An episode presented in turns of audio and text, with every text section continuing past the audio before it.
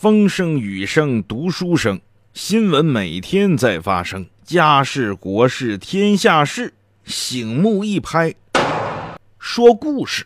本节目由尹铮铮工作室独家制作。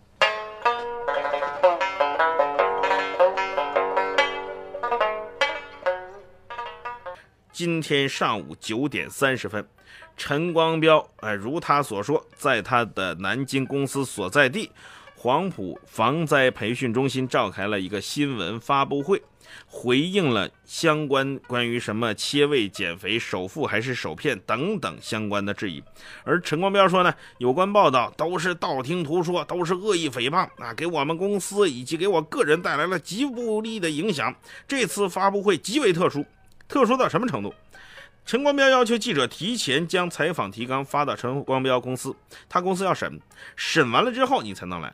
我审不过你不能来，就是你问题提的，我觉得太刁钻还是太什么，你你不能来，哪有这样开记者招待会的呢？而另外，当记者到达现场的时候，记者很惊讶，惊讶什么？发现现场聚集的不仅仅是大量媒体，还有不少陈光标他们公司旗下的一些经销商。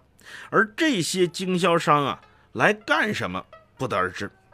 陈光标在这个发布会上啊，根本不回答任何记者的提问。我觉得陈光标这事儿做的特别过分。你不是要让记者发采访提纲给你审吗？审完了之后，你应该开放式的问答，你为什么不敢回答？你怕什么？你是怕记者提问提的太刁钻，还是说根本就不敢正面的回应媒体？这是第一问。第二。陈光标现场有一些这个旗下陈光标旗下的一些经销商啊带头起哄，这是一个说明会，也是一个记者招待会，也是一个发布会。那么你有你你就应该有义务向记者说明，包括把记者的问题解释清楚。可是没有，第一他不回答问题，刚才咱说完了。第二，现场经销商带头起哄，在那闹闹什么呢？就问记者：你们凭什么来质问？你们凭什么来问我们彪哥？我们彪哥捐了那么多钱，你们记者捐了几个钱？等等等等，哎，听上去这话非常有道理，但是你细琢磨，这就是陈光标式的逻辑，就好像说，只要我认为我捐了钱了，我就可以避开一切的质疑和询问，只要我捐钱，我就是我就是善，我就是首善，我就是善人，我是大善人。而你记者没捐钱，你捐的没我多，你就不行，你没有资格问我。这种逻辑听上去好像，乍一听上去似乎有点道理，可是你仔细琢磨琢磨，这能有什么道理呢？而陈光标在回应这个他自己公司的时候啊，也是含糊其辞。他说呢，我的公司是不欠朋友一分钱，不欠银行一分钱，我经营好人饮料那是被骗了。哎，我们公司从来不欠任何人的钱。说到最关键的问题，你的捐款到底有没有落实到位的时候，陈光标说，我的捐款百分之九十九都到了，剩下百分之一不是不到，不是晚到，而是分期到，那早早晚晚也会到。更关键的是，现场的记者也就是五六十人，可是现场的经销商给陈光标站脚助威、加油呐喊的有两百人，这两百人把这记者团团围住，甚至一度都发生过肢体冲突。你说哪有这样开新闻发布会的？史无前例。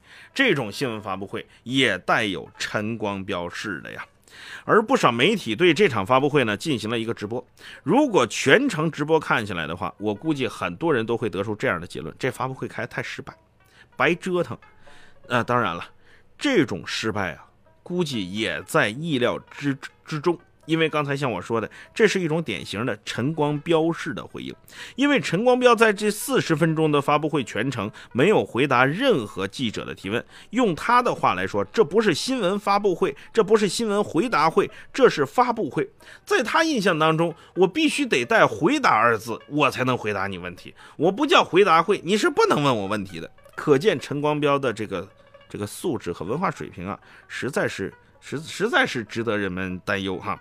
如果这样的概念都成立的话，我估计啊，当年那个新闻发言人王友平会非常开心呐。我们再来看看关于陈光标的核心问题。也就是这个捐赠的款到底有没有到位？陈光标的这种回应非常的讨巧，讨巧在什么程度呢？他先把各种票据，哎，你这这各种票据密密麻麻的贴满了，然后还扫描了各种各样的证书，哎，桌上就放着两摞、两排牛皮纸袋，每个纸袋里装满了票据，呃，是不是原件不知道。能不能查看不知道，怎么核实不知道，反正他自说自话似的把所有的票据都贴出来，只是展示给你拍照，而这种拍照根本无法追根溯源。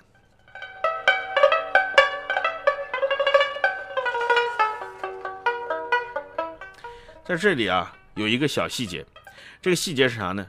有一个新华社的记者。这个发布会结束之后，就问陈光标说：“玉树地震捐赠的二十多台大型机械发票在哪？”陈光标根本不予回答，而且事后这名记者反而遭到了现场工作人员的围堵。据说这围堵的人里边有不少就是陈光标的经销商。另外一个，这个陈光标啊，他还贴出了很多那些这个这个发票啊，什么这个这些东西。咱们就想想，这些发票你都装到纸袋里，密密麻麻排出来，你那里边装的是发票还是什么？那个章是真的还是假的？有没有可追溯性？而且这种追溯性真实程度到底有多少？根本这发布会上无从查证。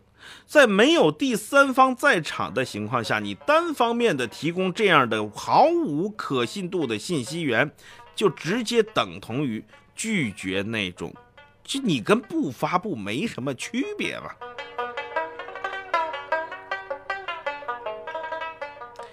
其实啊，说实在的，陈光标这次啊，他想玩一个招这招叫什么呢？乱拳打死老师傅。就是，反正我在视觉呈现上，你会发现，陈光标拿出了一摞又一摞的票据，拿出了一摞又一摞的奖状，拿出了一摞又一摞的名荣誉证书等等等等的。反正记者你们来就是拍照呗，拍照完了之后给大家看，你看彪哥票据这么多，那能是假的吗？可是再多的票据也证明不了你的真实性，因为无法追溯啊。另外还有一件事儿，记者也很关心，就是关于他公司这个私刻公章的事儿。然后呢，陈光标就娓娓道来，给记者讲了一番故事。讲的什么故事呢？讲的农夫和蛇的故事。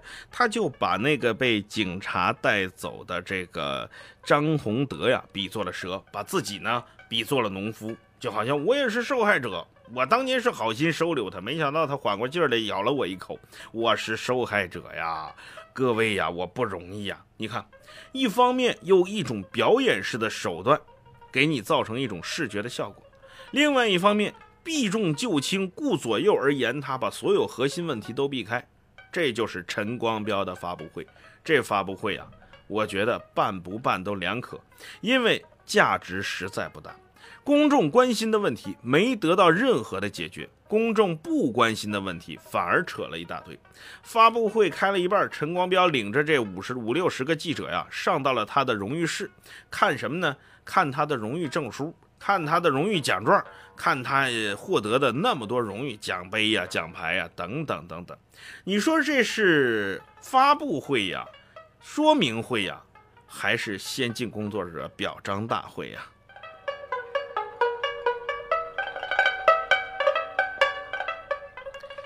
这个到现在为止，没有人敢说陈光标就一定是骗子，当然也没有人敢说。陈光标就一定不骗，我还是延续我昨天那个话，不要用善和美去掩盖真与假的问题，而是应该先把真与假的问题辨别清楚了，再来谈善和美的问题。现在很多人有这种论调，叫做虽然他是骗了，但是呢，毕竟他捐了，捐了就好嘛？而是虽然他捐了，但是他一直在骗。